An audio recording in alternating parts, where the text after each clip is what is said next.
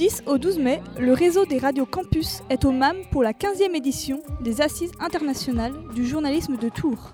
Avec les radios campus de Tours, Caen, Montpellier, Rennes, Angers, Orléans, Poitiers, Mulhouse, Lorraine et avec la participation de Radioactive, Jet d'encre, Radio Rosanna et Radio Timbre. rencontres, débats, tables rondes, émissions spéciales en direct, 13h, 14h le 11 mai, genre violences sexistes et sexuelles dans la presse, 13h, 14h le 12 mai. médias et politiques à l'échelle locale, Rendez-vous sur radiocampus.fr pour écouter tous les podcasts réalisés pendant les assises. et sur les réseaux sociaux. Bonjour à toutes et à tous, bienvenue sur les antennes de Radio Campus dans cette émission spéciale en direct des Assises internationales du journalisme à Tours jusqu'à 14h. Bonjour Nathan. Bonjour Dorian, bonjour à toutes, bonjour à tous. Journalisme et politique, c'est le thème de cette 15e édition des Assises du journalisme. Pendant une heure, nous allons analyser les liens entre la politique et les médias, notamment à l'échelle locale. Quel traitement, de quelle politique, avec quelles contraintes, ce sont les questions auxquelles nous allons tenter de répondre dans cette émission. Et nous commençons justement cette émission en recevant Karine Logereau, secrétaire générale de l'ARCOM Poitiers, afin d'évoquer le rapport entre politique et régulation des médias locaux. Bonjour. Bonjour. Bonjour Karine Loge- Logereau. Pour présenter en quelques mots l'ARCOM euh, aux auditeurs, il s'agit de l'autorité administrative indépendante issue de la fusion du CSA et de la DOPI, euh, visant à réguler les communications audiovisuelles et numériques. Voilà, si, si ces présentations vous convient, on va commencer tout de suite dans, euh, avec la première question qu'on souhaiterait vous poser directement sur, euh, en lien avec notre thème. Et on voulait savoir euh, quelles sont les contraintes qui pèsent sur les radios et télévisions locales au regard du pluralisme politique? Alors pour celles qui euh, effectivement euh, décident de consacrer une partie de leur programme à, à l'actualité euh, politique hein, et aux élections, effectivement le, le législateur a prévu euh, le respect effectivement de, de règles de pluralisme euh, que l'ARCOM donc euh, est chargé de, de- de faire appliquer et de, et de contrôler le, régulièrement au, au moment de chaque cru- scrutin. Quelles sont-elles précisément? À quoi, en quoi cela consiste-t-il? Alors, bah, y a, en fonction, bon, pour cette année, puisqu'on va prendre l'exemple de, de cette année, puisque c'est l'élection présidentielle et les élections législatives qui suivent qui, euh, qui s'appliquent, le- l'ARCOM donc a pris euh, une recommandation, enfin même plusieurs, euh, une pour les élections présidentielles et une pour les élections législatives, invitant les, radios et, télévisions à respecter donc des temps de, de parole, des temps d'antenne, avec des règles d'équité et des règles d'égalité, voilà, selon, selon les scrutins. Alors quelle est justement la différence au sens de l'ARCOM entre l'équité et l'égalité? On a sur des périodes successives euh, jusqu'au jour du scrutin. Oui, alors notamment pour l'élection présidentielle, effectivement, il y a une période où la règle d'é- d'équité euh, s'applique et à partir d'une certaine d'une période, après c'est le principe d'égalité entre les candidats. Donc le principe d'égalité est assez facile à comprendre, hein, c'est vraiment une, égalité stricte de temps, de, parole ou d'antenne. Euh, par contre, pour l'équité, effectivement, c'est plus... euh, enfin, euh, effectivement, il faut tenir compte du poids politique effectivement d'un candidat ou de son parti, de, des- de taux d'audience parfois, des résultats de dernières élections. Donc en fait, c'est plus la, le poids et la représentativité euh, voilà, de- d'un parti ou d'un candidat qui doit être pris en compte. Donc de fait, ceux qui ont une plus grande, euh, un plus grand poids politique vont se trouver à avoir un peu plus de temps d'antenne ou euh, temps de parole. Alors ces contraintes, elles con- elles concernent tout le monde, tous les médias euh, en fait, mais elles sont peut-être un peu plus difficiles à appliquer pour des médias locaux. On échangeait hier avec Laurent Guimier, qui est le directeur de l'information de France Télévisions, qui disait que pour lui cette contrainte est acceptable et même euh, euh, souhaitable pour un média de l'envergure de, France Télévisions qui, euh, qui se doit, entre, c'est en tout cas la, vision qu'il exprimait, de mettre effectivement sur un pied d'égalité l'intégralité des, des candidats. C'est parfois un peu plus difficile pour des médias à l'échelle locale. Est-ce que l'ARCOM tient compte de ces spécificités?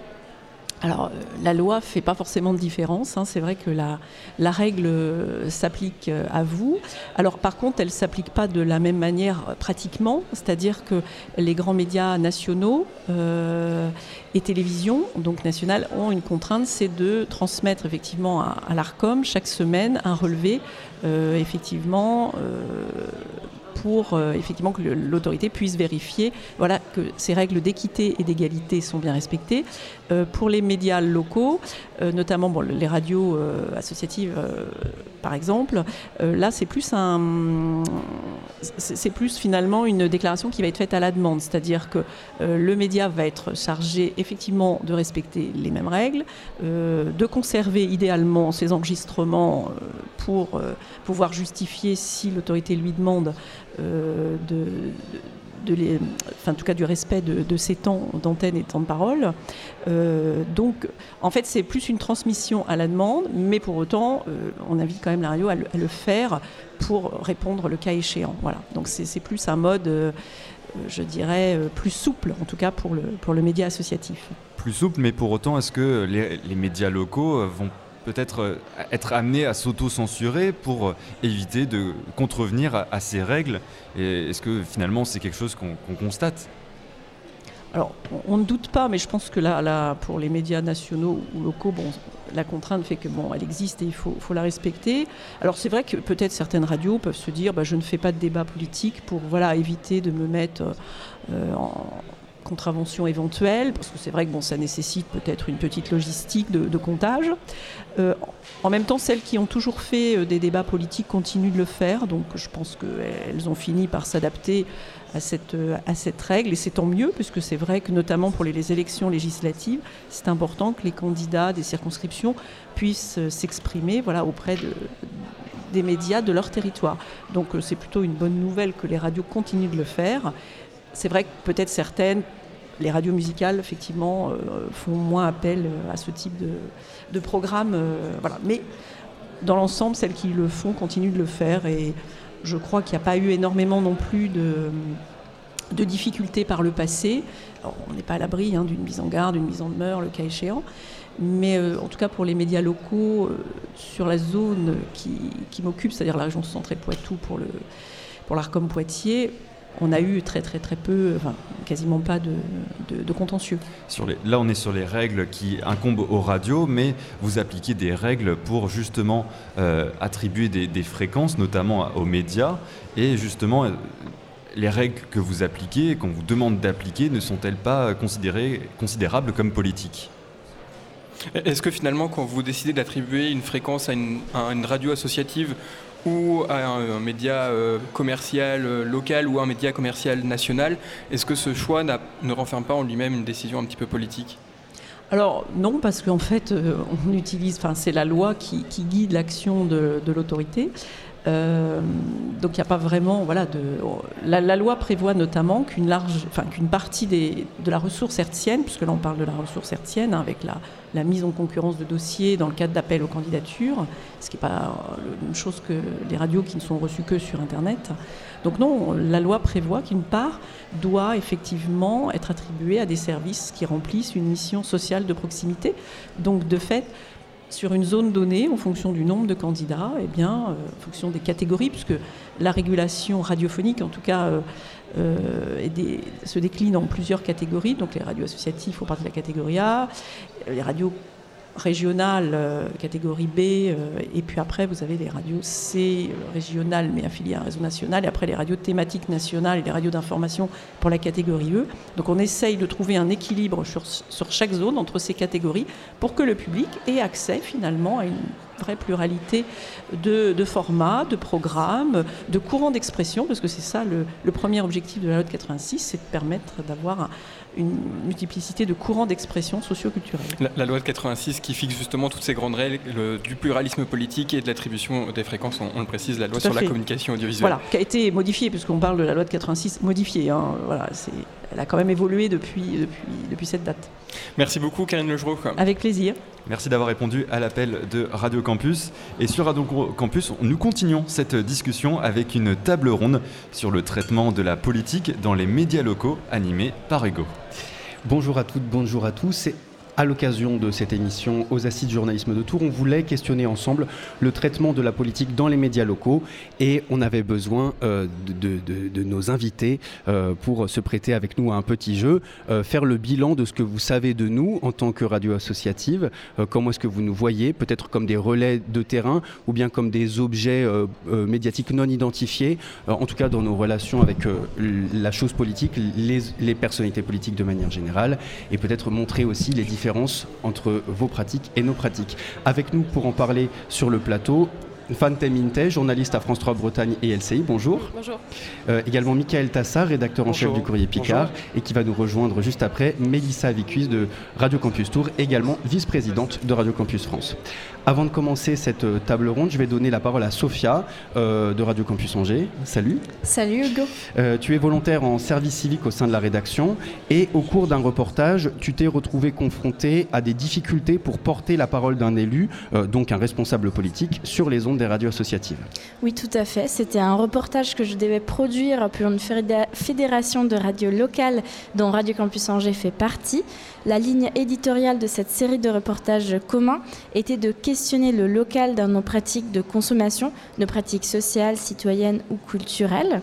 Et j'ai donc décidé de parler d'un projet de rénovation urbaine à Montplaisir, qui est un quartier d'Angers. Pour vous donner un peu de contexte, Montplaisir est un quartier prioritaire de, la ville d'Angers, avec le pourcentage le plus élevé de logements sociaux à Angers. Et euh, ce projet de rénovation est l'un des chantiers majeurs de la politique urbaine de la ville et il prévoit entre autres la démolition d'une partie de ces logements sociaux pour mettre à la place des résidences privées ou des immeubles de cession à la propriété. Ceci m'a donc questionné sur l'implication des habitantes et habitants du quartier dans ce projet qui euh, va changer radicalement leur cadre de vie.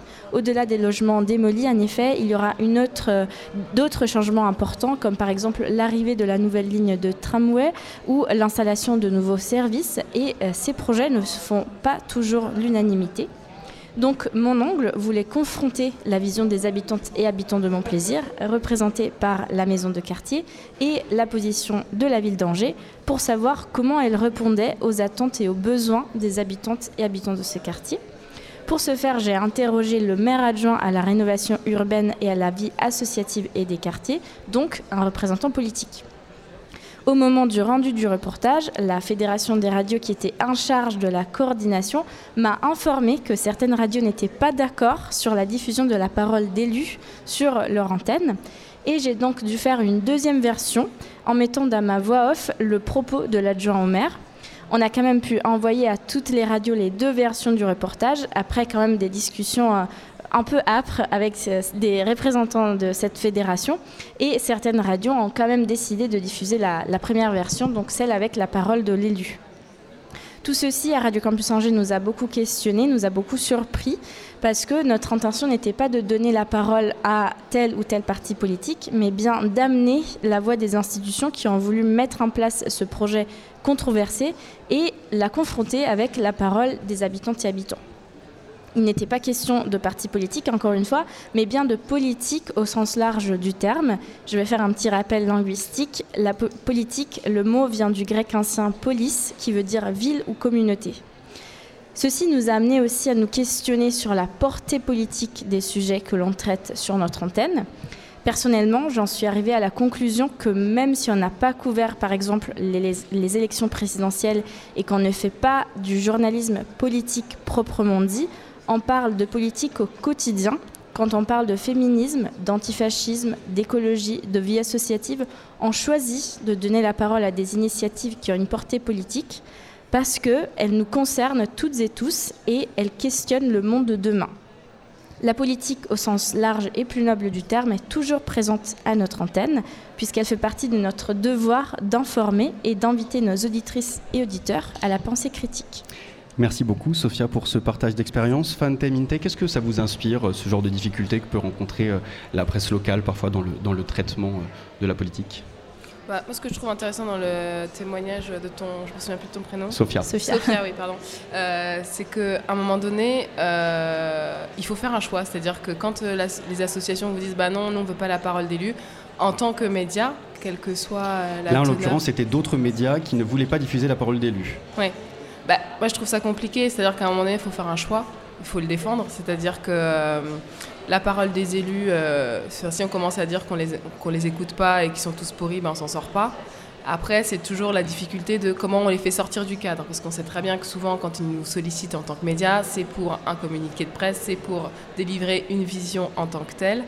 Et, ça, il faut que ça change. Mais pour que ça change, il faut aussi que nous, en tant que journalistes, quand on, a des sujets qui traitent de politique dite générale, on, ait envie aussi d'avoir cette, cette euh, comment dire, je sais pas comment le dire, mais c'est vraiment ce, point de vue-là aussi, c'est-à-dire qu'on les exclut trop souvent et que dès qu'il y a un problème, on vient les voir. C'est aussi ça qui fait que c'est compliqué aujourd'hui. Michael Tassar, est-ce que vous, vous rencontrez des difficultés à donner la parole à des élus?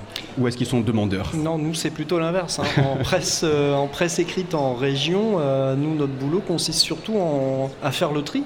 Euh, par contre, c'est vrai que voilà, je reviens sur c'est un bon exemple. Hein, euh, ce que tu mettais à l'antenne, mais euh, en fait, il faut vraiment qu'on arrive à dire aux, élus, c'est votre boulot de parler, c'est votre boulot de défendre, c'est votre boulot de défendre vos choix, parce qu'ils ont une incidence sur la vie des gens, et la vie des gens, voilà, qu'est-ce qu'il y a de plus noble que ça euh, Maintenant, trouver les mots aussi, également. Et en fait, moi, je crois énormément que si les politiques aujourd'hui euh, euh, perdre en crédit, c'est parce qu'ils ne trouvent pas les mots, ils ne trouvent pas les bons mots, ils ne trouvent pas le bon ton, ils ne trouvent pas le bon moment de parler euh, aux gens. ça, je crois qu'ils s'en rendent tous compte là aujourd'hui, mais ils n'ont pas encore trouvé la recette et le bon moyen de parler, de faire en sorte. moi, je suis d'accord avec ce que tu disais en fait. Hein. il faut aller les voir, ils sont élus, donc voilà, ils ont cette légitimité là. Mm. maintenant, trouvons les mots, trouver. Alors nous, souvent, en fait, ça, c'est notre métier de vulgarisation. C'est-à-dire que d'un communiqué de presse ou alors euh, euh, de 10 euh, minutes d'interview, ben, on doit en tirer 40 secondes ou 40 mots, mais qui vont, qui vont bien refléter la pensée de cet élu. Une des autres limites que les radiocampus peuvent rencontrer, c'est les règles fixées par l'ARCOM. Euh, on vient d'en parler euh, à l'instant. Euh, certains ont franchi le pas et ont tenté, malgré des moyens limités, à se confronter hein, à ces règles imposées par l'ARCOM. D'autres ne s'y sont pas risqués. Mélissa, vous, à Radio Campus Tour, comment est-ce que vous abordez les questions qui touchent au champ politique? Alors déjà, ça dépend de, quoi il est question. Est-ce que c'est la, politique dans le cadre d'une échéance électorale ou est-ce que c'est la politique au long cours, à une échelle local, euh, ça peut être national euh, ou international, même ça dépend euh, de quoi on parle. Donc ça dépend évidemment des moyens humains qu'on a derrière pour assurer ces contenus. Est-ce que c'est des bénévoles? Est-ce que c'est des salariés? Est-ce que c'est des volontaires en service civique? Donc ça veut dire que si c'est des personnes qui sont, disons, journalistes professionnels ou en formation, peut-être qu'ils ont déjà des billes pour faire ces contenus, pour aller à la rencontre des politiques, euh, peut-être pour euh, arriver à passer à travers la langue de bois, pour euh, réussir à obtenir quelque chose. Si ce n'est pas le cas, ça veut dire qu'il y a quand même besoin que quelqu'un les accompagne pour construire leur, leur, contenu. Donc ça veut dire qu'il faut du temps pour préparer ça, il faut aussi du temps pour penser un contenu, parce que comme on est une radio associative, donc là je parle pour Radio Campus, hein, je ne parle pas au nom de toutes les radios du réseau, ça veut dire que nous, notre cible, c'est les 1635. Donc comment euh, je produis un contenu euh, qui va intéresser ce public-là? Peut-être que le débat euh, en studio, c'est pas forcément ça qui va les intéresser le plus. Peut-être qu'il faut que je sorte du studio, que j'aille sur les endroits où se trouvent les jeunes. Donc parler de la politique sans euh, se soumettre aux règles de l'ARCOM, c'est un peu euh, comme ça que, que, vous essayez de, bidouiller, de faire avec. Euh, vous, Courrier Picard, vous n'êtes pas soumis aux règles de l'ARCOM. Est-ce que vous essayez quand même de vous astreindre à cette équité, égalité du temps de parole? Oui, bien sûr, mais alors par contre, moi je pense que c'est une chance de ne pas être soumis à ces règles-là, parce que il faut aussi qu'on assume aussi de dire que certains partis sur tel dossier n'ont pas grand-chose à dire ou en tout cas que leur voix n'apportera pas au débat. Euh, je respecte profondément lutte ouvrière, mais quand lutte ouvrière se présente à des élections locales, ils sortent aux élections locales le même programme qu'au national. Donc nous, après, quand on va leur dire, mais ce qui intéresse les gens, euh, je suis euh, d'une région, je sais pas, je, à Amiens, ce qui intéresse les gens d'Amiens, c'est la circulation aux heures de pointe. Vous, c'est quoi votre proposition là-dessus Bon, c'est creux. Donc voilà. Donc nous, si on avait ces règles de l'Arcom, ben, on serait obligé de donner le même temps de parole à des gens qui n'ont pas grand-chose à dire là-dessus. Donc on est très content par ces règles-là. Toutefois, on s'astreint à respecter la pluralité euh, présence. J'ai fait un petit tour de table euh, au sein des membres du réseau et des, radios associatives qui sont présentes avec nous à l'occasion euh, des assises du journalisme euh, pour voir si nous sentions parfois dans nos rédactions le poids du clientélisme politique dans nos rédactions, du fait des appels d'offres auxquels nous pouvons répondre, mais des subventions également que nos médias peuvent parfois toucher, soit des universités, des régions, départements, chambres de commerce et d'industrie, etc. alors, si le clientélisme ne se présente pas en tant que tel, c'est quand même parfois un sujet de réflexion, ne pas être trop engagé ne pas trop prendre parti, ne pas critiquer trop frontalement. Est-ce que vous, dans vos médias respectifs, au Courrier Picard et à France 3 Bretagne, euh, c'est des choses aussi auxquelles vous êtes confrontés, notamment cette notion de, clientélisme, pour continuer à être dans les petits papiers de tel ou tel élu ou de telle ou telle institution et ne pas vous faire blacklister? Moi, j'ai jamais eu. Euh, en tout cas à choisir ou à me dire faut que je fasse attention parce qu'un tel va pas être content. Après c'est vrai que ce qui est compliqué aussi et je le vois euh, dans les antennes euh, régionales, c'est comment aussi parfois il y a des événements dits publics qui sont intéressants et on se dit mais bon si on y va ils vont forcément nous servir leur soupe et comment on fait pour se détacher de ça et, je trouve ça compliqué parce que souvent euh, moi ça m'est déjà arrivé à la région je leur dis ouais bon votre, votre événement est super, mais est-ce qu'on peut imaginer un reportage qui traite par exemple de la nourriture dans la cantine, je n'importe quoi, euh, mais où on viendrait dans un autre temps, et là on sent que ça devient compliqué, et c'est là la limite du clientélisme, mais est-ce qu'on y va pour faire le sujet parce qu'on estime qu'éditorialement ça le vaut, et en même temps on se dit qu'on sera contraint parce qu'on est dans un cadre qui est fixé par l'organisation qui nous invite, ça, c'est vraiment des questions qui se posent au quotidien, je pense. Au courrier Picard, comment ça se passe? Non, je, on ressent pas vraiment. Quand on a certains élus qui se fâchent parce qu'un papier ne leur a euh, pas plu et qui décident qu'ils ne nous parlent plus, je dis ok, très bien. Puis on s'aperçoit que très vite ils reviennent quand même, hein, parce que quand on interroge position ou des choses comme ça, bah, ils se disent voilà, euh, je, préfère être dans le jeu qu'en dehors du jeu. Donc non, on n'a vraiment pas ce. Alors c'est vrai que euh, peut-être que la presse régionale, comme France France 3 en région, on a aussi ce poids-là euh, qui fait qu'il faut mieux être euh, avec nous que contre, contre nous. Je l'admets. Les Radio Campus aux assises du journalisme de Tours. Oui, sur Radio Campus, nous continuons cette discussion avec une table ronde sur le traitement de la politique. Et justement, euh, vous écoutez toujours cette émission spéciale. elle se poursuit même, cette table ronde, avec Aurélien sur, les, sur ses réflexions avec l'utilité sociale des radios associatives. On change un peu de sujet donc et on voulait, dans cet échange de pratiques qui continue, peut-être pointer du doigt certaines différences euh, dans notre traitement du politique, de la chose politique dans nos médias. Euh, salut Aurélien. Bonjour. Euh, tu es salarié de Timbre FM. Alors Timbre FM, c'est une radio associative bretonne, membre de la Corlab, une fédération, une fédération de radios associatives en Bretagne. Tu as tenté de démontrer dans, une petite, dans un petit papier l'utilité sociale des radios associatives sur le territoire et faire écho notamment à un rapport publié justement par la Corlab. Oui.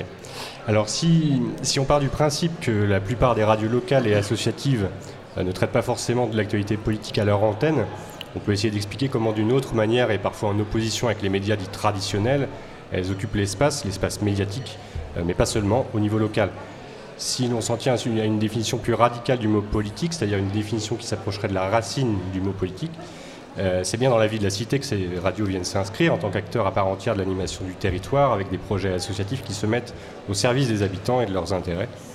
En proposant l'accès direct et pour tous à l'outil radiophonique, on développe un moyen d'émancipation collective et citoyenne, un espace d'expression d'un droit démocratique fondamental pour les habitants qui ont la possibilité par eux-mêmes de s'approprier les clés de la construction de l'information, de comprendre les ressorts de la parole médiatique et les logiques de domination qui peuvent la sous-tendre au travers des formations, de prise en main de l'outil technologique, de formation à la prise et à l'affirmation de sa parole, on participe à la désacralisation, à la déconstruction d'un pouvoir de domination symbolique qu'on peut voir exercer par d'autres médias de manière pas forcément volontaire. Et à travers, au travers d'un média qui se mettrait à leur disposition en tant qu'outil, ce sont les citoyens eux-mêmes qui se font le relais d'une information locale qui se construira à leur image car faite par eux. Euh, ce sont les porteurs de projets, les collectifs, les autres associations qui donneront le ton de l'antenne en mettant à l'honneur les initiatives de terrain, à la fois sur le fond et sur la forme, à l'inverse de contenu par ailleurs un peu standardisé, euh, qu'on peut, par ailleurs un peu standardisé, excusez-moi, Ce qu'on entend alors à l'antenne est coloré d'une façon plus positive. L'information ne traite pas d'un monde qui va mal, mais se démarque plutôt par un traitement alternatif et plus enthousiasmant, euh, libéré de certaines contraintes éditorialistes que peuvent rencontrer les médias du secteur marchand ou ceux du secteur public. Et en faisant la promotion des initiatives et des projets locaux, en favorisant la mixité sociale, l'intégration, en proposant aux bénévoles des formations, en s'inscrivant dans des projets socio-éducatifs, en faisant de l'éducation aux médias, les radios locales et associatives recréent du lien entre les acteurs institutionnels et les habitants dans des territoires qui souvent ont connu, alors là je parle plutôt en milieu rural, euh, qui souvent ont, connu euh, ces deux, trois dernières décennies un recul très fort des services publics. Euh, et ça permet de participer à la fois à la reconstruction d'un maillage territorial qui est un peu en déclin et à la reconstruction aussi d'une identité collective territoriale. Elle compte donc un vide, ces radios associatives locales, celui qui est laissé par les politiques publiques nationales à l'échelle locale. Donc la relation avec la politique n'est pas forcément claire en ce qui concerne le traitement de l'information pour nous, mais euh, pour ce qui est du reste, on n'en a pas forcément toujours conscience, mais la politique au sens premier du terme, on a vraiment l'impression de vivre ça, d'avoir les pieds dedans. Comment est-ce que vous percevez dans vos médias respectifs notre travail en tant que radio associative sur le terrain?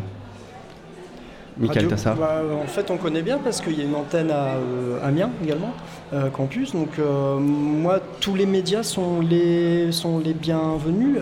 par rapport à ce que vous disiez, moi, j'ai envie qu'il y ait beaucoup de médias. J'ai envie qu'on nous challenge, j'ai envie qu'on nous, qu'on nous bouge un peu. nous, on est présents dans des départements qui sont la Somme, l'Oise et l'Aisne. Euh, dans la Somme, le courrier Picard est un peu le seul média, euh, enfin en tout cas le média le plus fort. Ce n'est pas le cas dans l'Oise. Et mais moi j'aime bien quoi, quand on nous challenge, quand on donne la parole à d'autres personnes, quand on voilà, moi ça me va très bien. Hein. Vous voyez ça comme un challenge? Ouais, vraiment, ouais, mmh. ouais, clairement. Mais de toute façon, euh, toutes les toutes les villes ou les ou les agglomérations, les départements où il n'y a pas assez de médias. Euh, à mon avis, c'est là où la démocratie n'est pas la plus forte. Hein, Alors justement, en Bretagne, le maillage des radios satives est très important et vous devez le savoir à France 3 Région, euh, en France 3 Bretagne, pardon. Euh, comment est-ce que vous vivez ce, ce, partenariat, ce, vivre ensemble entre France 3 Région et, et les médias associatifs locaux? Alors, ce que je dirais qui va peut-être choquer, c'est que en tant que journaliste euh, de France 3 Bretagne, ce lien-là, je ne l'ai pas en fait au quotidien avec ces radios associatives. Euh, je les ai que quand je les invite pour parler de ce qu'elles font au quotidien, donc c'est un peu limité. En revanche, moi, là où euh, j'ai construit un vivier avec des radios associatives en Bretagne, c'est le fait de bosser, mais dans mon temps libre, en tant que bénévole, quand je fais de l'éducation populaire aux médias, avec ces acteurs-là. Et c'est vrai que je trouve qu'il n'y a pas de porosité entre nos différents médias et qui gagneraient à, échanger sur leurs pratiques. Vous écoutez les radios associatives locales Je ne vais pas dire Honnêtement. Tous, les, tous les jours, ça, ça m'arrive sur quelques émissions, quelques, parce que je sais qu'il va y avoir un, programme, donc j'écoute. D'accord. Mais ouais, je vous avoue, c'est pas non plus. Euh, donc vous, vous considérez, vous pas du tout Non, j'écoute pas du tout. Euh, est-ce que nos angles d'approche sont, sont complémentaires ou bien en opposition Mais la complémentarité, dans notre, dans notre manière de traiter l'info mais de toute façon, la complémentarité des médias, ça doit être une règle. Ça, ça, doit être une règle. et pourtant, vous voyez comme un challenge le fait d'avoir. Mais bien sûr, mais justement, justement, c'est-à-dire qu'on ne doit pas nous se complaire dans ce qu'on fait et regarder ce qui se passe ailleurs et euh, avoir d'autres traitements. Moi, je suis le premier, je suis chef de rédaction. Euh, quand un autre média sort un angle qu'on n'a pas trouvé, je vais voir mes gars en disant mais ça, là, pourquoi t'as pas fait ça? Regarde, c'est bien ça aussi. Euh, ouais, c'est important. Et je pense que quand il, quand il dit challenge, c'est pas pour dire c'est de la concurrence en fait. Ah oui. C'est juste de dire à un moment donné, en fait, il y a d'autres gens qui font différemment de nous. Et ce que je trouve intéressant aussi, euh, et qu'on n'a pas nous dans nos rédactions, où ça l'est moins le cas, puisque je vais revenir avec mon petit sujet de diversité, c'est que finalement dans les radios associatives, les gens ils viennent de n'importe où. C'est-à-dire qu'ils bossent ailleurs, ils, ont, ils sont dans d'autres sphères, et à un moment donné, ils se disent ok, on se met ensemble pour construire une radio locale. Et, nous, euh, c'est quand même un peu plus linéaire, un peu plus ressemblant, un peu plus homogène. Et pour le coup, je trouve que ça vaut le coup de s'arrêter de regarder. Donc moi, je regarde pas les sujets en tant que tels, mais moi, ce qui m'intéresse, c'est comment ils font différemment. J'aimerais conclure euh, cette petite table ronde avec un, ressenti euh, personnel et intime euh, qui a été partagé, hein, puisque pareil, j'ai un peu discuté avec les membres de cette grande équipe des radios associatives aux assises du journalisme. j'ai ressenti, ça nous est déjà arrivé sur le terrain, de ressentir des formes de condescendance à notre égard dans notre manière de traiter l'information. par exemple, en conférence de presse, mon micro est toujours moins important que celui des autres. France 3 va nous dire oui, participe donc à cette interview. Finalement, tu as mis ton micro dans le cadre, vraiment, c'était très désagréable. nos questions sont moins intéressantes que les vôtres. Euh, comment ça se fait qu'on ait ce ressenti-là de terrain? C'est une réalité, je pense, vraiment. Je pense qu'il y a des collègues euh, voilà, qui pensent qu'ils sont c'est France 3, c'est euh, on est là, on est les plus importants, et puis nous, tu comprends, ça passe sur un premium, donc euh, ton petit micro, il attendra. Mais après, ça, franchement, faut, faut, faut se battre, quoi. Faut, faut pas Ouais, la- c'est à faut vous pas- de vous battre, hein, Ouais, faut pas lâcher, quoi. Faut dire, bah non, je suis là. euh, mais c'est ça, vous quoi. ne trouvez pas qu'il y a une responsabilité euh, de, de vos médias dans le fait d'inclure de manière un peu plus euh, positive et bienveillante euh, des médias alternatifs? C'est une vraie question, j'en sais rien. hein. Moi, je le fais pas, tu vois. Donc, euh, je me dis, euh, si moi je le fais pas, si je suis aussi une autre génération. euh, moi, je pense que c'est sur le terrain, c'est aussi de dire, ok, mais moi je m'en fous, je pose mon micro. Et puis c'est aussi aux collègues de dire, mais de toute façon, laisse-le, il fait ce qu'il veut aussi, quoi. Mhm. Enfin, tu vois, c'est une Comment ça se passe au En fait, ce qui euh, est vrai dans ce que tu nous dis, c'est vrai aussi avec Internet, par exemple. Moi, je viens d'un média où les journalistes de presse écrite, c'est vrai, ont cette tendance-là à se croire bien installés. Et aujourd'hui, avec Internet, avec les divers médias, aujourd'hui, chaque citoyen est un média, quoi, quelque part. Donc, euh, c'est aussi à nous de montrer. Et en fait, la place qui euh, qu'on pensait être la nôtre aujourd'hui est remise en cause euh, par Internet, par les radios. Par... Ok, très bien, mais on y va. Moi, ça me gêne pas, au contraire. Merci Moi, beaucoup. Ouais, j'ai l'impression, que- oui, pardon, vous coupez, mais j'ai l'impression que cette responsabilité-là, s'il y en avait une, elle est, euh, elle est un peu partagée dans le sens où c'est une construction d'une représentation qui a été faite aussi à plusieurs. C'est-à-dire que c'est aussi euh, euh, les habitants malgré eux qui ont, euh, qui sont un peu euh, sujets à l'aura que peut véhiculer, Mhm. parce que y a- peut-être il y a une distance qui est supplémentaire, mais euh, par les, les médias. euh, Mainstream. plus gros, mainstream et tout ça. Et, euh, et aussi de la part des radios associatives, euh, le côté un petit peu euh, ben, euh, timide, on n'ose pas, on, euh, c'est pas fait pour nous, tout ça, etc. C'est un- c'est un petit peu, euh, c'est un mélange de C'est tout ça, j'ai train de l'impression. changer, je ouais. crois. Ouais, ouais. Le temps nous est compté. Merci beaucoup Merci d'avoir participé à, cette table ronde. Euh, je repasse la main à mes chers camarades de Pulsar. Merci à tous pour votre participation. On marque une pause musicale en rapport avec ce thème de, de notre émission. L'artiste Dombrance retrace avec son nouvel album République électronique tous les présidents de la Ve République, superposant ainsi l'histoire électronique et politique. Voici le titre évoquant une gravité martiale, De Gaulle sur Radio Campus. Bonne écoute.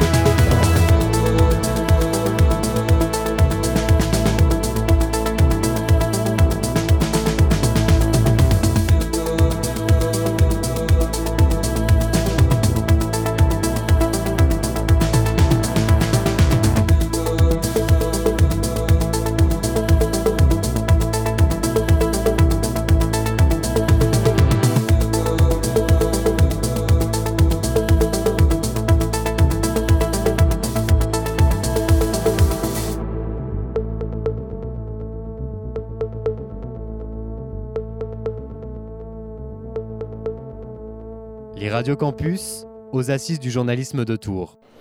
Nous sommes toujours en direct sur les radios campus pour cette émission spéciale en direct des assises du journalisme et on poursuit cette émission donc avec un panel de trois étudiantes en école de, de journalisme. Nous sommes avec Emma qui est étudiante à l'école supérieure de journalisme de Lille. Bonjour Emma. Bonjour. Avec Elena qui est étudiante à l'école de journalisme et de communication d'Aix-Marseille. Bonjour. Et avec Clara qui est étudiante en journalisme à l'IT de Lannion et également en alternance à Stris Press. Bonjour. Bonjour. Alors on va vous inviter aujourd'hui toutes les trois pour parler de journalisme politique. Et d'abord cette première question, est-ce que parler politique dans votre future carrière de journaliste, c'est quelque chose qui vous intéresse? Est-ce que vous avez une appétence particulière pour cette matière? Bah, Moi je peux commencer. Moi je sais que euh, j'ai beaucoup beaucoup voulu faire du journalisme politique avant d'entrer à l'école.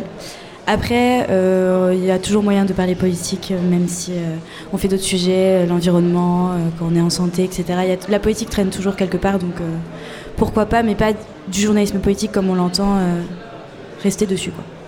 Alors moi, pas spécialement à la base, mais je suis un peu d'accord avec ce que tu disais. Je pense que, enfin, je suis plutôt atterrée par les sujets sociaux, sociétaux, et je pense que tout sujet finalement est politique. voilà. Bah, c'est un peu pareil, euh, je pense pas me spécialiser euh, spécifiquement dans le journalisme politique, mais je pense qu'on a toujours moyen ouais, de, de, parler politique euh, en parlant d'autres sujets en fait. Donc, un peu la même chose. Et justement, euh, de quelle manière vous abordez le journalisme dans vos études? C'est quelque chose, une matière à part? C'est quelque chose qui est un peu distillé dans chacune des matières? Comment ça se passe finalement? Bah, vas-y, vas-y. C'est vrai que cette année, euh, c'était l'élection présidentielle, donc euh, on en a pas mal parlé par rapport à ça. Mais euh, par exemple, nous, à Logicam, on a fait un journal spécial présidentiel et on avait en fait, bah, du coup, toutes les thématiques, culture, tout ça qui est tourné autour des élections présidentielles et donc de la politique. Voilà. Ouais, pareil. À l'ESJ, on avait tout était un peu distillé, et après, il y avait quand même une semaine, où on pouvait choisir de faire que de la politique, c'est-à-dire vraiment suivre, par exemple, Yannick Jadot pendant des déplacements, etc. Enfin, moi, j'étais sur Yannick Jadot, par exemple, et euh, là, c'était vraiment centré parce que c'était la campagne présidentielle, donc on a eu plus de cours, du coup, politique, vu que c'était l'année d'élection.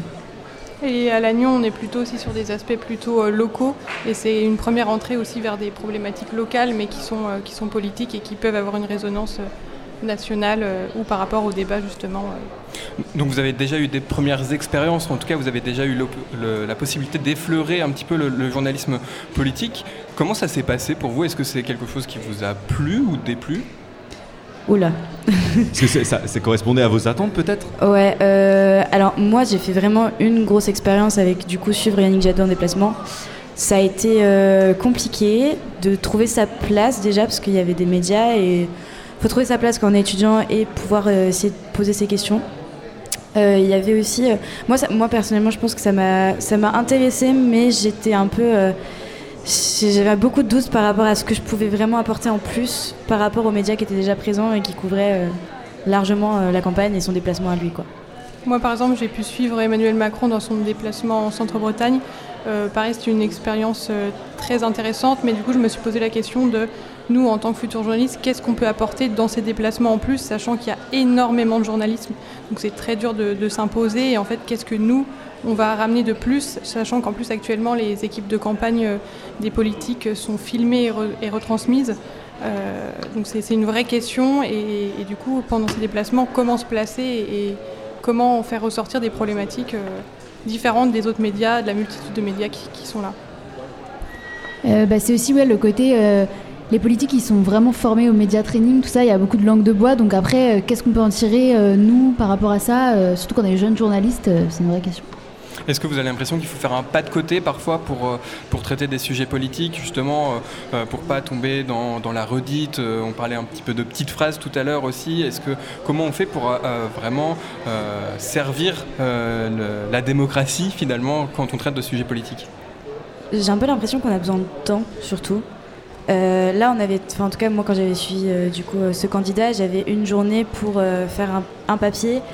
Et l'actualité a vite pris, a, vite pris le devant, en fait.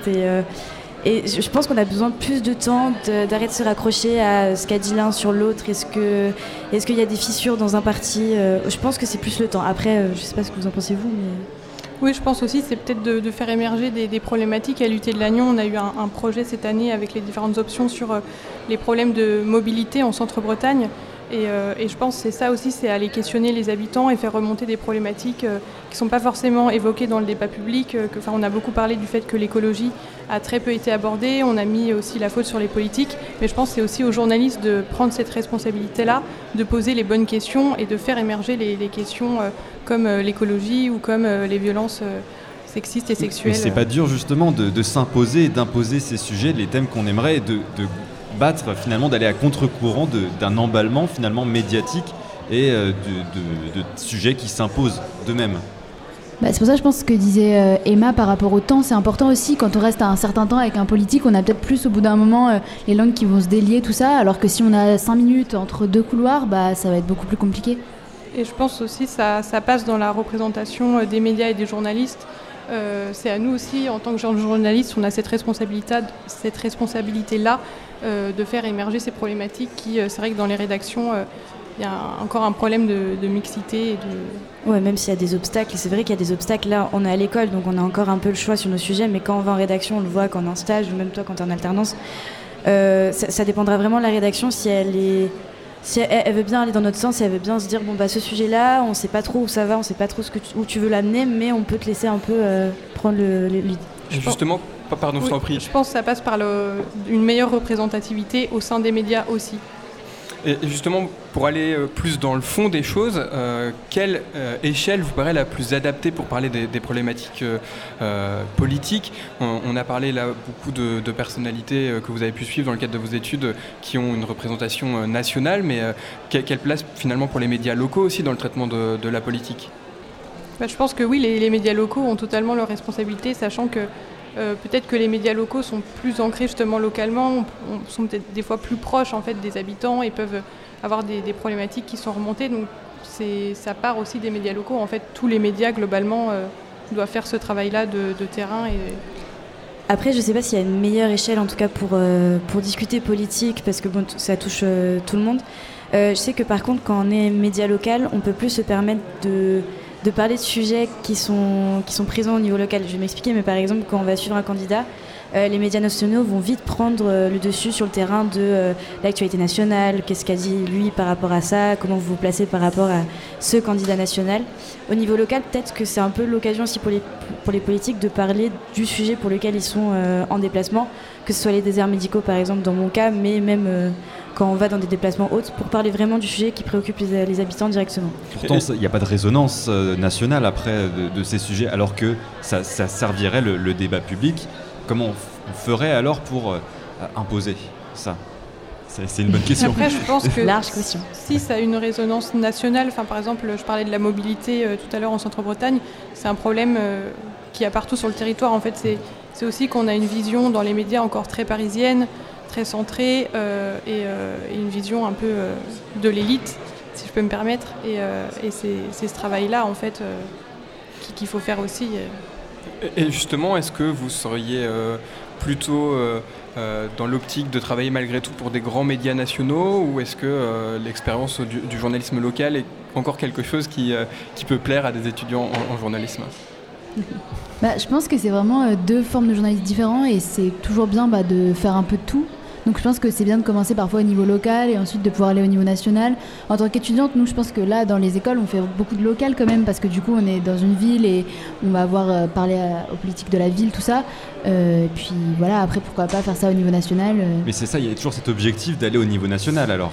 Pas forcément, je pense qu'il y a des gens aussi de plus en plus qui se rendent compte que bah, parler aux gens, euh, enfin justement c'est une plus grande proximité et je pense que, je sais pas, personnellement moi c'est vrai que ça m'intéresse euh, le niveau local, euh, pourquoi pas continuer là-dedans. hein. Il y a aussi, je trouve, les médias, les médias d'investigation locaux. Je sais que Médiacité, par exemple, c'est des, des, des médias qui sont pas à échelle nationale, qui parlent de sujets locaux, mais qui font des, des choses qui intéressent de plus en plus les étudiants, en tout cas en journalisme. Et, euh, et même le Poulpe, par exemple, en Normandie. C'est, en fait, c'est des médias vraiment très locaux, d'investigation, donc qui ont besoin de temps. Et c'est dur de construire un média quand on a besoin de temps et qu'on n'a pas forcément la possibilité voilà, de sortir directement des gros papiers. Donc, euh, ceux-là, ouais, peut-être ces médias-là. pour, en revenir à la politique, est-ce que traiter de sujets politiques, c'est quelque chose qui est susceptible de vous effrayer dans le sens où aujourd'hui on a souvent tendance à taxer assez rapidement les, journalistes de militants, à dire qu'il y a aussi une défense de, de conviction personnelle. Est-ce que c'est quelque chose qui, vous effraie, ça, de, parce que vous proposez un sujet et parce que vous, traitez un sujet, qu'on vous ramène à éventuellement vos convictions personnelles? Oui, je pense que c'est, je pense qu'on a tous, tous et toutes peut-être déjà euh, subi ce genre de remarques, euh, sachant qu'il y a quand même un, problème, c'est-à-dire ça dépend vraiment des problématiques dont on parle. Quand on parle d'écologie, on va tout de suite euh, nous ramener à la case de militants, comme quand on parle de féminisme ou, ou de combat LGBT. en fait, je pense que c'est aussi notre génération qui amène ces problématiques qui ne sont pas habituellement traitées dans les médias, donc ça pose problème. Je pense que c'est la manière dont on l'aborde, dont on, dont on le présente en fait un, travail, euh, s'il est journalistique, euh, de toute façon on a tous des convictions, enfin aucun journaliste n'est neutre et les médias ne sont pas neutres, donc en fait c'est aussi à nous de faire un, vrai travail euh, très carré, très rigoureux pour qu'en fait ce soit juste un, travail journalistique et, et pas militant. Et j'ai vu aussi, on était à la même conférence avec les directeurs d'école qui parlaient de comment enseigner le journalisme politique. Et il y avait quelque chose qui était assez ressorti, c'est qu'en fait, quand on aborde des sujets qui, sont, qui peuvent être taxés de militants, on demandait beaucoup de pré-enquête, c'est-à-dire que la pré-enquête devait être vraiment exhaustive, on devait vraiment avoir des, des, billes quoi, pour pouvoir défendre un sujet plus que d'autres sujets ou qui, paraît, qui paraissaient un peu moins. La, pré-enquête, pour préciser peut-être, c'est justement tout le travail de recherche en amont de la proposition du, sujet à la rédaction en chef, c'est ça C'est ça, ouais, c'est ça. C'est tout ce que tu fais avant, tu lis des livres, tu essayes de te renseigner sur le sujet exactement pour arriver et dire bon là il y a un sujet, je vous explique comment je voudrais le traiter. Merci à vous en tout cas d'avoir participé à, ce plateau euh, sur, sur le journalisme et le politique, la politique de manière générale. Merci à vous et on va passer maintenant à la chronique de, Rodrigue qui a suivi pour nous toutes les conférences d'hier, euh, hier qui était justement très axée euh, politique. C'est à toi Rodrigue. Oui, bonjour. En effet, j'ai assisté à plusieurs conférences, notamment hier. je pourrais résumer en quelques points les, les, grandes idées qui m'ont marqué.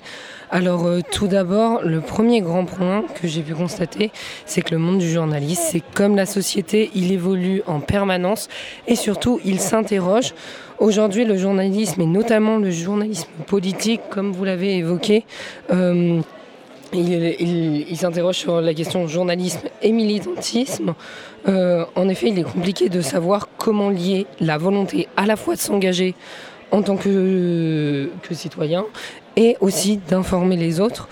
Une des réponses euh, qui euh, peut sans doute apparaître, c'est à trouver dans la rigueur du travail du journaliste, dans, ce qui correspond en fait de façon générale à la méthode suivie qui va être par la suite analysée par les professionnels. Mais au-delà de cette appréhension euh, qui euh, peuvent avoir euh, certains étudiants qui commencent leurs études en journalisme politique, on a aussi de manière sociologique un journalisme qui évolue, notamment avec la connivence politico-médiatique on a un, niveau de compétence qui est requis. Euh, aujourd'hui, maintenant, c'est des étudiants qui sont master, qui ont fait des études, qui ont étudié la science politique.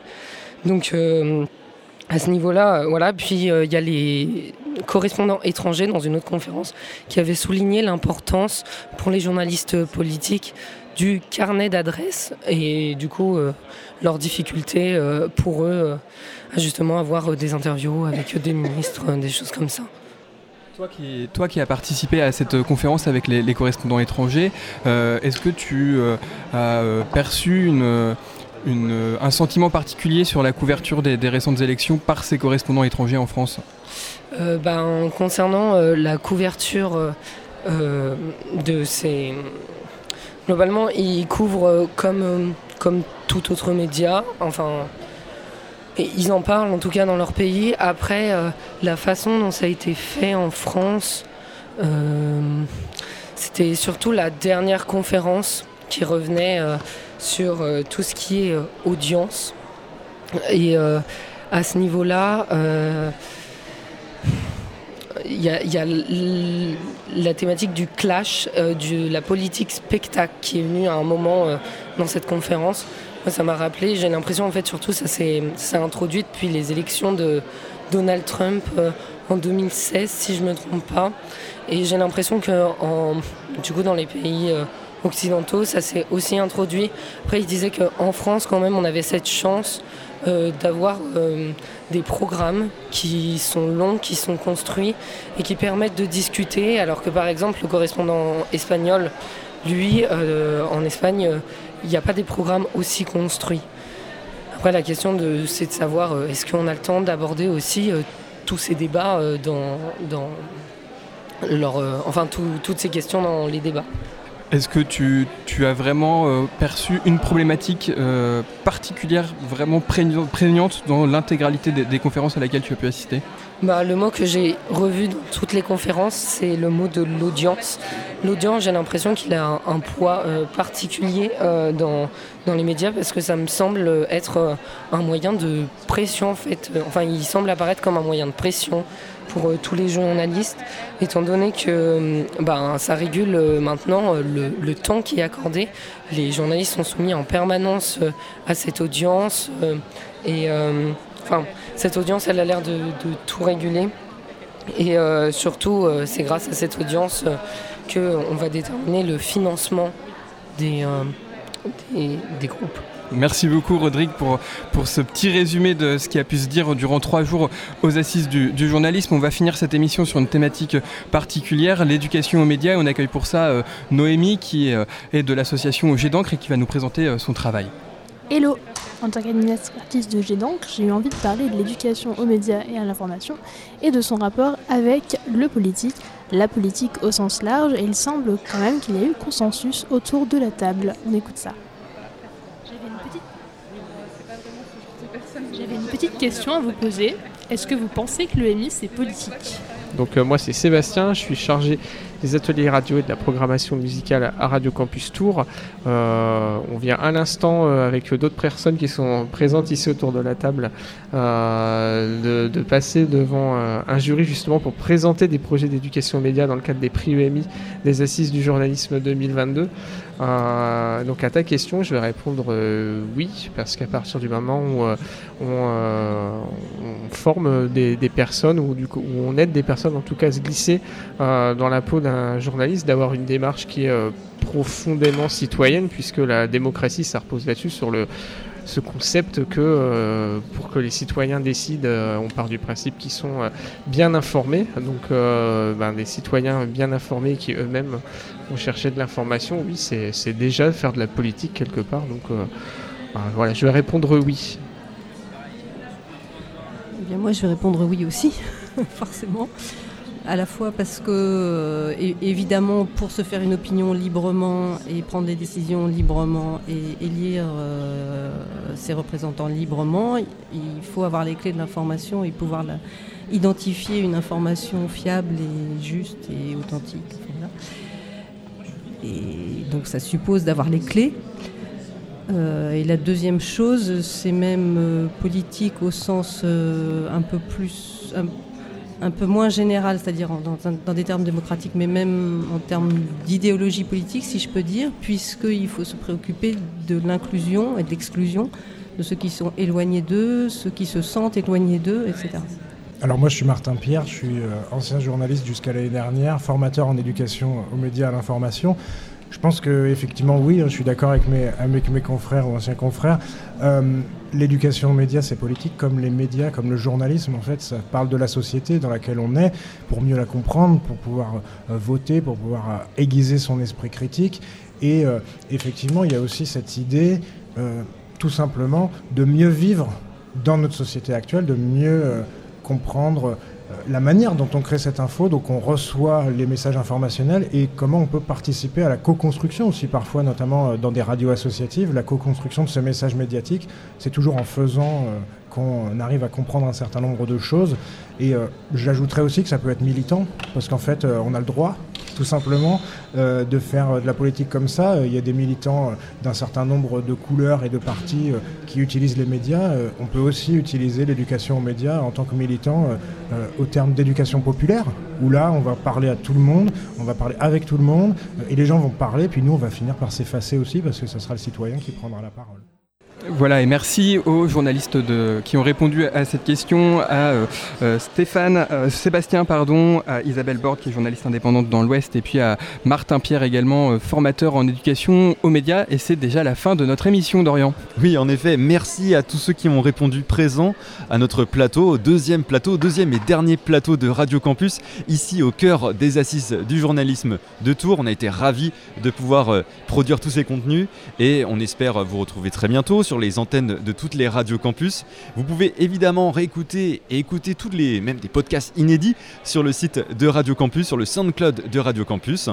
Et on va se quitter avec un compte-rendu des ateliers d'éducation média. On vient d'en parler et Radio Campus était présente à ses assises également pour faire de l'éducation média. Donc on vous propose un petit euh, aperçu de ce qui s'est passé durant ces trois jours. Très bonne journée à tous.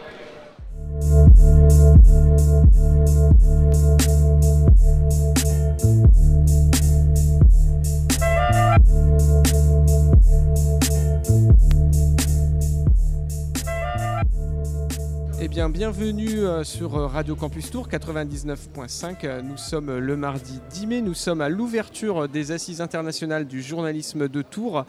C'est Seb et je suis avec Emmanuel et Charlie. Et ce matin, ben, toujours en place sur nos ateliers radio, et on reçoit le premier groupe des collégiens du collège Boncourt de Saint-Aignan. Bonjour à vous. Bonjour. Bonjour. C'est nous. On va euh, peut-être euh, faire un, petit euh, tour de table et puis ben, vous allez nous donner vos premières impressions sur cette venue à cet événement et vos premières impressions sur cet atelier radio. je vais commencer par toi Jules, tu es juste en face de moi. Alors, premières impressions? Bah, C'est très grand. Donc on est à l'espace MAM de Tours. Lors de l'atelier, on a pas mal euh, parlé de euh, vos pratiques radiophoniques. On peut peut-être faire un, récapitulatif pour les auditeurs qui n'ont pas pu assister euh, à, notre atelier. De quoi est-ce qu'on a parlé là il y a, a 10-15 minutes tous ensemble? Des radios. Et, alors, est-ce que euh, vous imaginez que derrière les radios que vous écoutez euh, se cachait euh, ben, tout, ce dont, tout, ce dont, on a parlé, c'est-à-dire des enjeux économiques, de lignes éditoriales Est-ce que vous imaginez tout ça, même en termes de, matériel aussi? Non, pas vraiment. Alors, petit détail technique, on est sur les ateliers. Le micro fonctionne de manière optimale sur cette sur les pôles, euh, tu vois, euh, tu pas, pas à l'équateur, mais tu vas sur le pôle de ta, de ta bonnette et tu auras une qualité de son qui sera optimale. Euh, du coup, peut-être on peut reparler des, des, radios que vous écoutez. Du coup, vous écoutez les radios plutôt pour quoi? Pour de la musique, des informations, vous? Bah, plus de la musique, moi. Est-ce que vous savez comment ça s'appelle ce type de contenu radio où moi je pose des questions et vous, vous êtes là en train de répondre? Un questionnaire. Un questionnaire. On aime bien les mots, on aime bien les, les anglicismes. Il y a la racine. On aime bien les, anglicismes dans le monde de la radio, donc c'est un mot anglais plutôt qu'on va chercher. Un, interview? Oui, une interview, une interview radio. Ça, c'est un des formats euh, qu'on peut retrouver, euh, qu'on peut retrouver à la radio. Qu'est-ce qu'on peut faire d'autre à la radio? Bah, Des informations euh, importantes. Les informations, effectivement. Le, flash info, ça c'est le métier. quel est le nom de la personne qui, qui, qui présente les infos ou qui va expliquer, donner ces informations? Un journaliste, non? Ouais, le journaliste. En radio, on a des journalistes. Euh, ça, c'est un des métiers de la radio. Le journaliste euh, muni d'une carte de presse, normalement, euh, et qui, qui effectivement donne des infos. Quel autre format sonore on va trouver d'autres en radio? Donc, on a fait l'interview, les informations. La musique. Effectivement. Imaginons qu'on soit toujours tous autour de la table et qu'on discute d'un sujet sur lequel on soit en désaccord complet où euh, les garçons qui se trouvent en face de nous sont plutôt contre quelque chose et nous on est plutôt pour. Et on va essayer de, discuter de ça ensemble. Comment est-ce que ça s'appelle ce format? Des débats Un débat, ouais. Un débat. Qu'est-ce qu'on peut faire d'autre pour parler à la radio? Euh, Ils appellent des gens des fois. Euh, enfin, des appels. Ouais, des appels avec quel appareil? Un téléphone. Ouais. Par téléphone, c'est ce qu'on ce qu'on appelle de la, c'est ce qu'on appelle de la libre antenne. C'est les auditeurs qui ont Euh, souvent, on trouve ce genre de slogan-là, les auditeurs ont la parole, donc c'est les gens qui téléphonent euh, pour discuter. Alors, euh, je sais que si vous écoutez les radios comme Skyrock ou Énergie, ils font aussi des libres antennes et des auditeurs qui appellent plus pour faire des petits canulars, pour, faire, pour faire des farces. Après, si on est tous ensemble là et que l'un d'entre vous intervient pour parler seulement une minute et pour faire rire ses camarades, vous savez comment ça s'appelle ce format radio? Il vient, il parle une minute, présenter son sujet de manière humoristique ce qu'on va appeler la chronique. Et là, en l'occurrence, une chronique. Euh, bah, une chronique. Si, euh, si, votre professeur de français euh, qui est là à l'écoute France Culture, hein, c'est ce qu'elle nous a indiqué, le matin, il y a des chroniques philosophiques, par exemple. Géraldine Mosna-Savoie. Là, le, monsieur, par exemple, il va aller, on peut imaginer, il va aller voir des gens sur les assises, leur demander, leur, il va leur poser une question, plutôt une question fermée, sur ce qu'ils pensent de, des assises. Généralement, ça se fait dans la rue. Sur le trottoir aller dans un événement, poser une question fermée à des euh, témoins qui vont euh, donner leur avis. Typiquement, là, par exemple, dernièrement, euh, il y avait la campagne électorale, on allait demander aux gens s'ils allaient voter. Est-ce que vous pensez que vous allez aller voter dimanche? Alors les gens répondaient oui ou non. Et voilà, et on prenait un petit échantillon, et ça, ça s'appelle un micro-trottoir. Ah oui, il y a le reportage aussi. là, c'est un journaliste qui va, sur un événement, recueillir des témoignages d'accord, recueillir des explications et euh, en faire euh, une restitution à l'antenne pour donner des informations. Postal sonore, du coup, j'y viens, c'est quand euh, on va sur un lieu enregistrer les sons sans parler, juste on capte les sons pour faire vivre aux gens, par exemple, à l'endroit où on se trouve, ça résonne, on entend beaucoup de bavardage, l'empreinte sonore de ce lieu. D'accord Et euh, ça sert à habiller, un, un reportage. Après, pour tous les formats qui, qui viennent d'être évoqués, il y a une chose par contre qui est commune à tout ça, c'est l'écriture. En radio, tout est préparé, écrit.